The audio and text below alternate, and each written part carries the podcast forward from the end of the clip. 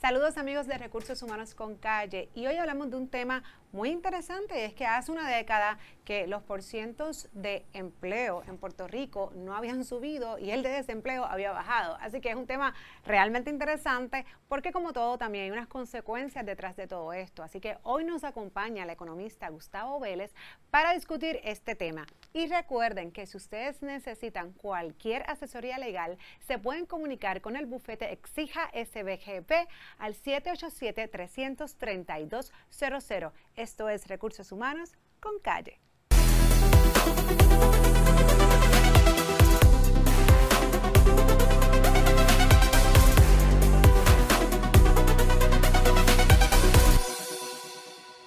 Saludos amigos de Recursos Humanos con Calle y como les comentaba, el mercado laboral ha estado muy volátil en los últimos meses, eh, sobre todo como vamos a decir que ya a mediados del 2021, que todavía estábamos en pandemia, pero hemos visto sobre todo los profesionales de recursos humanos como las estructuras salariales también han estado un poquito volátil, no necesariamente eh, vemos como antes respetábamos un puesto de trabajo que estaba dentro de una escala salarial, hoy día están pasando muchas cosas y el porqué de eso, bueno, pues aquí tenemos un experto en economía que es Gustavo Vélez, bienvenido Gustavo. Hola Jessica, gracias por invitarme y muchas felicidades por esta iniciativa tan, tan, tan espectacular. Gracias, gracias a ti. Gustavo, leía recientemente una columna que compartiste en el periódico donde hace una década que no veíamos, donde la clase hábil trabajadora del país, pues finalmente están trabajando, ¿no? Porque digo finalmente porque sabemos que hubo también mucho tiempo donde muchas personas se quejaban que los puestos estaban llenos, estaban, había muchas vacantes,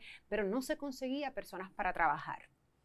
Bueno, el, la, data que sale publicada de febrero y marzo del Departamento del Trabajo trae una sorpresa. La sorpresa es, como tú señalas, que haya habido un aumento dramático en el, total de personas trabajando. lo que llaman el grupo trabajador, que son las personas trabajando buscando empleo, y la tasa de participación laboral, que es la gente que está o trabajando o buscando un empleo. Y el desempleo baja a 6.8%. Es un dato interesante porque llevamos dos años y casi un mes eh, desde que empezó la pandemia y se había roto el mercado laboral se rompió como lo conocíamos. Eh, todo el dinero pandémico, todo el dinero de las ayudas del PUA, que eh, se habla que entraron sobre 10 mil millones de dólares en, año y medio. Eso rompió los esquemas tradicionales del trabajo, dejó a la gente en las casas cogiendo ayuda, cogiendo todos estos beneficios y se volvió un mercado laboral del lado de los empleados. Históricamente, tú vienes de ese mundo, el, mercado laboral, los, los patronos tenían más control, creo yo, y la pandemia, al poner tanto dinero, le da leverage, le da poder de negociación a estos empleados y ha creado una gran crisis en sectores como los restaurantes, la hotelería, entretenimiento, todos los sectores, la agricultura, la construcción. No hay mano de obra para la construcción. Y lo que estamos viendo es que con estos datos que el empleo en Puerto Rico en febrero y marzo ya llegó al nivel prepandemia.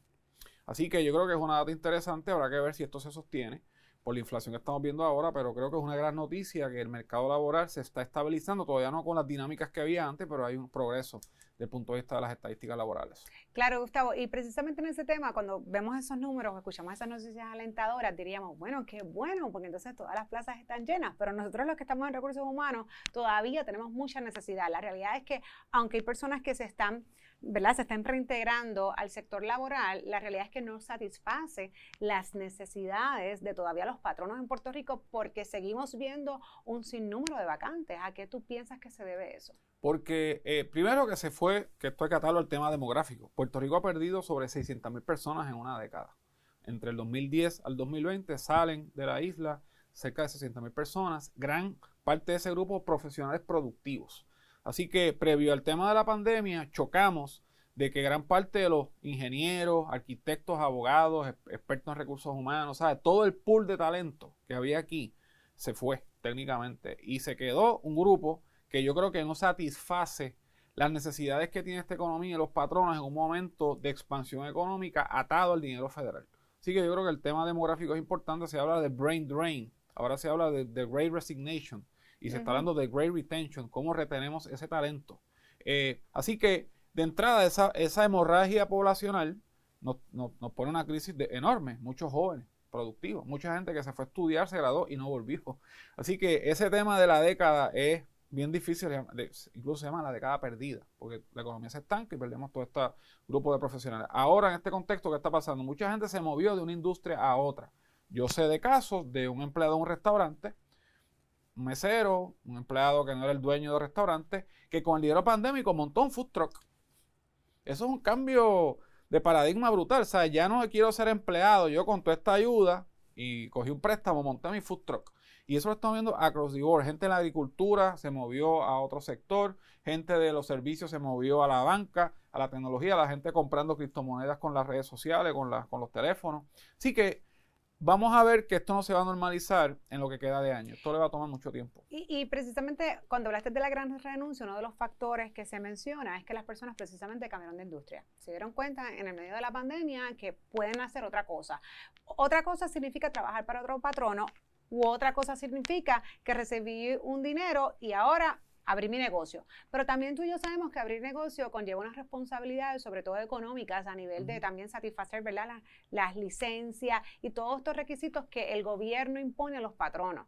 Entonces, mi pregunta siempre ha sido, porque hay un gran por ciento, Gustavo, de personas que se han ido por su cuenta. ¿Tú proyectarías que estos negocios continúen y creen empleos o son negocios temporeros y estas personas se reinsertarán en un futuro? Es muy prematuro para poder ver un patrón claro. Yo, creo que estamos viendo, hablando contigo antes de entrar aquí a, grabar, eh, un, reacomodo. O sea, yo creo que esto es un proceso dinámico, porque nunca habíamos visto, Jessica, todo este dinero de ayudas, 20 mil millones de dólares, atadas a la pandemia. Un cambio de sectores. Aquí se habla, por ejemplo, el, el tema del trabajo desde la casa. Eso, eso, venía ocurriendo, pero la pandemia aceleró ese formato. Los patronos han aprendido a dejar a sus empleados en algunos sectores desde la casa. Los empleados probaron que lo bueno que es trabajar de la casa. Y en ese sentido, hay sectores que jamás van a ser como antes. Se habla de los cines. O sea, el sector de los cines no ha recuperado eh, su nivel de, de, previo a la pandemia. Se habla del turismo. La gente quiere un turismo eh, en, los Airbnbs. Ya no quiere un turismo encerrado en un hotel. Así que estamos viendo un cambio de sectores económicos que eso va a definir qué tipo de empleo va a haber y hasta que no se reacomode la economía, no creo que haya claridad de si va a haber la mano de obra y en dónde la, quiere, la gente quiere trabajar. Porque la gente está decidiendo a dónde me quiero ir y yo soy el que decido, no tu patrono. Y yo creo que eso es un reto bien grande para los patrones y para la propia no, No, es sumamente interesante lo que mencionas, porque es decir, no hasta que esto realmente, también la economía no, no se establezca o no se estabilice un poco, pues la realidad es que no sabemos dónde está la necesidad. Ahí está. Eh, y, y, mira, Gustavo, otro tema que a mí me preocupa mucho es el tema de las estructuras salariales, que era lo que hablábamos en el pasado. Los profesionales de recursos humanos, ¿verdad? Hacían estudios de compensación, mirábamos mercado y teníamos unas estructuras salariales atadas, unas a unos requisitos, a una formación académica. Hoy día, precisamente por lo que hablamos y la necesidad de que no, no, no, da basto la cantidad de gente para los puestos que tenemos, hemos visto cómo estas estructuras salariales ya no se respetan tanto y la realidad es que yo necesito recursos, pues te lo voy a pagar y te lo llevo, ¿no? Y hay una guerra incluso entre, eh, eh, entre las compañías. Y, y, eso suena muy bonito y, y muy chévere, ¿no? Porque definitivamente estamos hablando de aumentos salariales significativos para muchas personas. Sin embargo, yo tengo una preocupación y ahí es donde tú me puedes aclarar. Eh, como hablamos incluso, yo siempre eh, comparo este tema con el tema de inventario, de casas, de real estate, ¿no? Eh, no necesariamente estos precios en lo que se está vendiendo en Puerto Rico están comprando las personas se vayan a sostener y eso lo vimos hace tiempo atrás en el 2006. claro, una circunstancia diferente, pero lo vimos, ¿no? y si eso no ocurre, sabemos que después las personas se quedan con unas hipotecas altísimas y un valor de la casa bien bajo. En el caso del trabajo, y a mi punto, yo tengo la preocupación de que esto no se pueda sostener y en un futuro los patronos comiencen a decir, espérate, eh, mi nómina está demasiado alta, mis gastos operacionales han subido demasiado, así que yo voy a tener que, ¿qué? que reducir. Eso significa sacar, sacar los salarios más altos, sacar aquellos salarios que yo por urgencia contraté, pero no necesariamente estaba dentro de mi presupuesto. Eso significa que esta gente, pues que lo hemos visto en otras ocasiones, las reestructuraciones, reorganizaciones, quedan sin empleo. Pero a mi punto, el puertorriqueño y las personas, oye, si yo tengo un salario de 60 y mañana me dan 90, pues hago mi estilo de vida con 90. Y entonces, ¿qué pasa cuando esa persona, Dios no lo quiera, pierda su empleo Y entonces vuelva a las estructuras salariales a decir, no, ya ese, a lo mejor no paga 60, pero tampoco paga 90, paga 7,5. Entonces, ¿qué va a pasar con la economía? ¿Qué va a pasar con esas personas que su estilo de vida aumentó significativamente en un periodo a lo mejor no muy largo?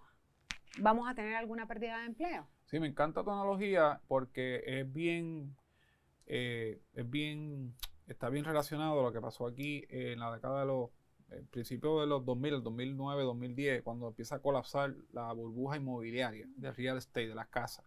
Así que podemos hablar, acuño este término, una burbuja laboral donde, o salarial, donde tenemos salarios que no respondan a la realidad económica.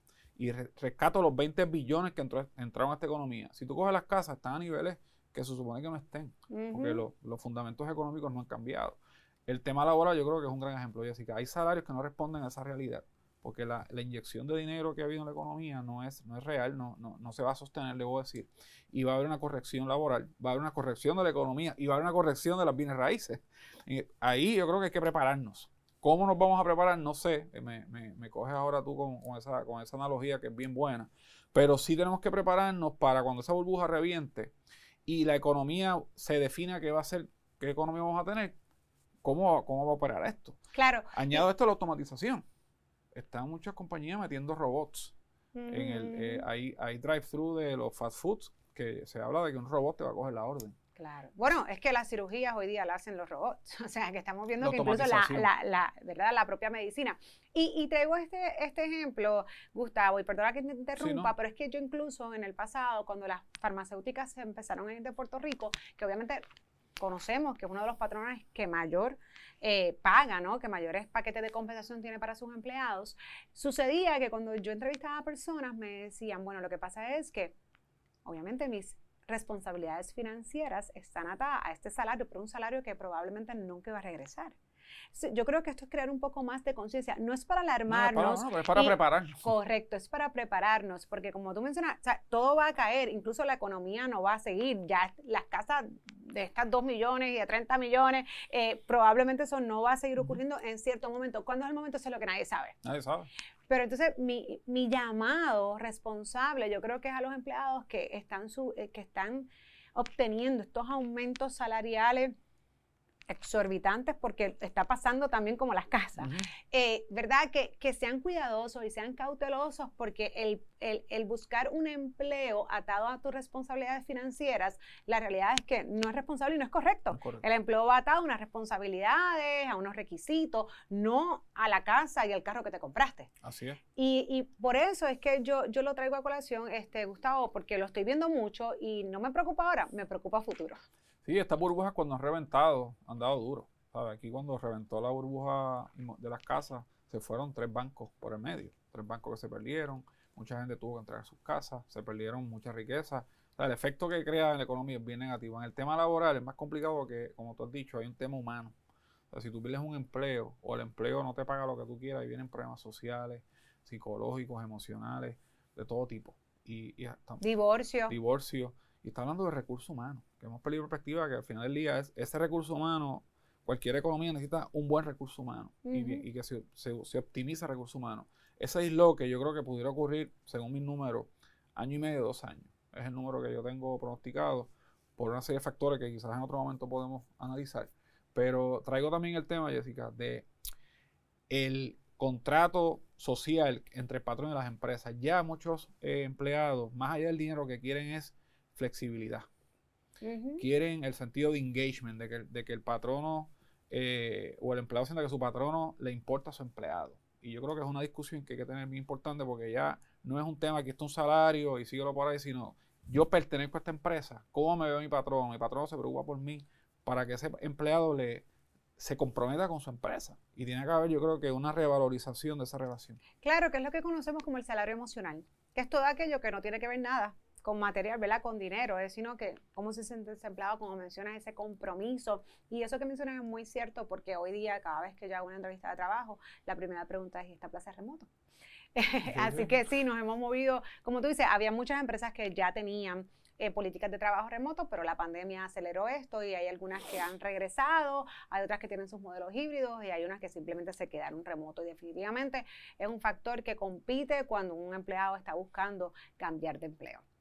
Pero Gustavo, te agradezco, un tema sumamente interesante. Eh, yo creo que sí, no, nos olvidamos a veces, ¿verdad?, de, de, que definitivamente la economía y la finanza pues van atados a nuestro trabajo y tienen unas consecuencias a futuro que siempre es importante conocer de expertos como tú. Gracias por la oportunidad y bueno, te felicito por difundir conocimiento. Creo que este podcast ayuda a que entendamos mucho estos procesos que son a veces lejanos y complejos, pero creo que amerita que podamos discutirlo.